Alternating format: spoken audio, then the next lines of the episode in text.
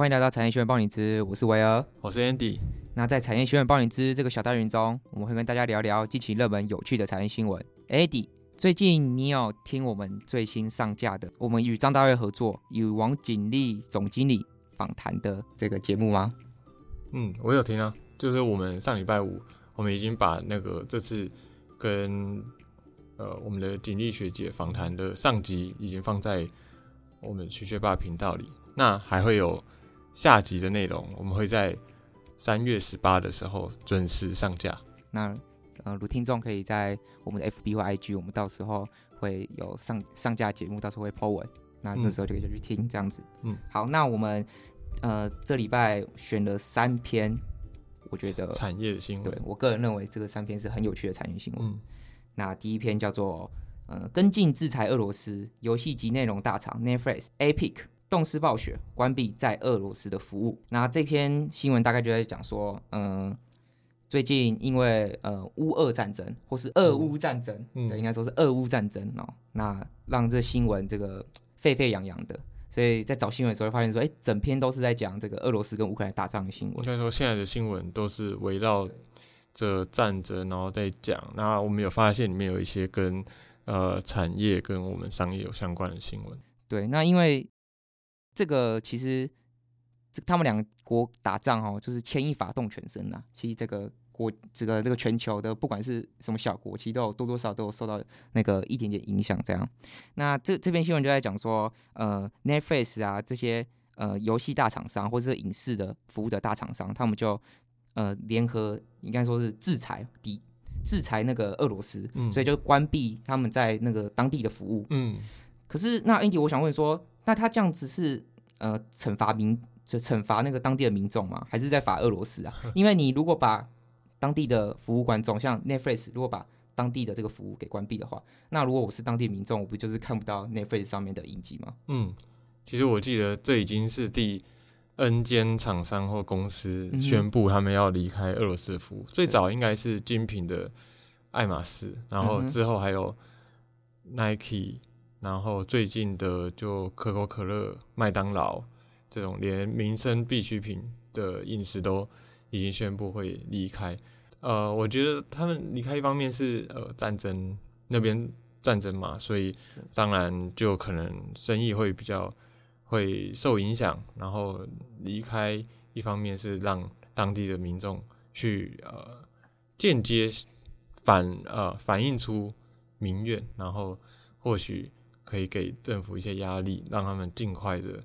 呃结束战争，然后让人民回到一般的生活。就是如果说他们生活越来越不方便，就会有更多人支持呃停战或或反战的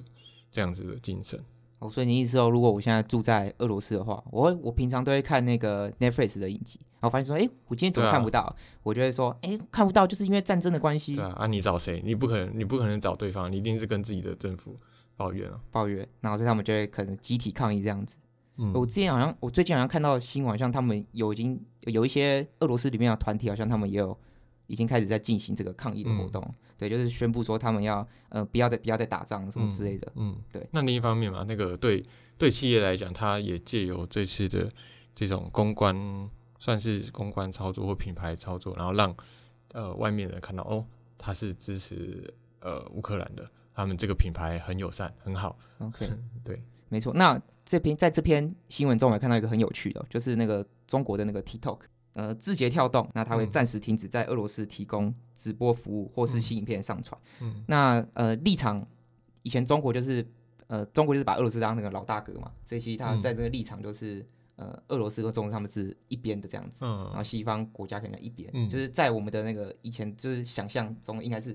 两个阵营是这样子，友好的，对，友好的。那这是呃中，所以中国很少厂商是跟进这种实事，什么制裁俄罗斯这样子。那这篇新闻我觉得下面最有趣是那个字节跳动，就是 TikTok，竟然就是哎会停止在俄罗斯提供直直播服务或新影片上传。那下面有说，其实它不是是因为这件事制裁，是因为俄罗斯它公布了一个这个假新闻法，嗯，好像是呃最近因为这大家打仗嘛，就是说不要。就是规定有要传播有关俄罗斯政府袭击乌克兰的一些虚假讯息。嗯，那第二个新闻是亚马逊关闭六十八间实体店，啊，今年开设呃首间的服饰时尚店。嗯啊，那呃主要是因为亚马逊他们的实体店销售不如预期，然后宣布关闭所有的实体书店跟四星级商店。那呃这边应该大家就好奇说，那他们难道呃不赚这个实体商店钱吗？没有，他说会把呃重心放在为其他的呃杂货店或零售商提供这个他们原本的服务，就是他们嗯之前有有开发出一整套呃完善的无人商店的流程，那这个可能就是他们他们服务流程的 IP，那就是属于他们，所以其他店如果要用的话，或者是要跟他们学习的话，他们也有一笔钱可以收。就像像像那个什么智慧财产权的概念这样子。嗯，对啊，对，那我记得亚马逊在去年还是前年的时候，他们的那个呃，就是有很多新闻在讲说，哦，他们要开实体店啊。嗯，我觉得嗯应该也是因为疫情吧，疫情很多地方都还嗯封闭啊，然后大家都不太敢出门啊，所以实体商店当然就生意会不好啦。那那 Andy，你觉得说他当初呃之之前要前几年很火红的，就是说亚马逊他开实体店这样子，嗯然后可是大家都呃都觉得说，哎，它不是一个它不是一个虚拟的，嗯，就在网在网络上做的一个呃就是买卖的嗯，购购购物嘛，购物上你说为什么他们为什么他们要开实体店？开实体店，然后大家不是有讨论的很热烈，对啊。然后现在说哦现在关闭了，那会不会很多人在下面说啊，早就知道你嗯，开实体嗯会很深，那时候就跟你讲了，那你现在嗯。关闭，所以觉得是他们策略是策我觉得这这就是一个一个他们的实验吧。对，他们就是实验看看，然后收集一些，呃，因为商店人进来嘛，然后他们都有装那些自动感测的东西，然后无人商店的呃 sensor 之类的，所以他们可以知道说人流啊，包含要怎么样设计动线啊等等。我觉得这比较像是一个实验实验性的，就像现在那个特斯拉来说，他们不是要卖，他们不是要其实不是要卖车嘛，他们是希望有更多的厂商可以进来，然后使用他们的可能电池服务啊，或者是他们制造电动车的这些专业知识，然后帮他们生产，像红海也是也类似这样子的情况，所以他们可能有这个嗯呃无人商店的这个经验，就反而可以让他们后面更专精于他们这个虚拟商店或者线上商店的部分，然后就把这块呃去赚其他厂商的钱，我觉得这样超聪明的，OK，所以就等于说在他之前做的是为现未来这个铺路这样子。有可能啊，那我觉得我那时候在看这篇新闻，我觉得最好最有趣的就是，呃，你好像跟亚马逊执行长撞名，他好像 Andy Jassy。好，不要讲这个无聊的事情，没有人想知道。好，那到最后一则新闻是 Airbnb 先指定不住热潮，金援乌克兰已进账于五千万元，然后官方取消服务费。嗯哼，呃，这个新闻也是跟乌俄战争有关系对。那就是在呃乌俄战争爆发过后的几天，就大家是。关注到乌克兰有很多民众其实无辜受害的，对。然后所以也很想要捐款来帮助他们，但是捐款可能比较慢，嗯那他们可能要过一些程序什么的，然后就有人发现，哎 a m b n b 其实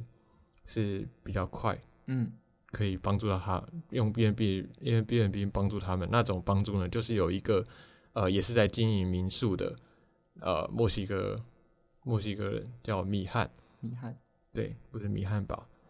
然后他在呃三月四号的时候就登陆乌克兰的 Airbnb 基辅的呃他们首都基辅，然后去订订了一间套房，然后订了两晚。那但是他订房之后，你以为他要去那么危险还去那里住？他没有要去那里住，哦，他只是希望可以借由 Airbnb 去帮助那边的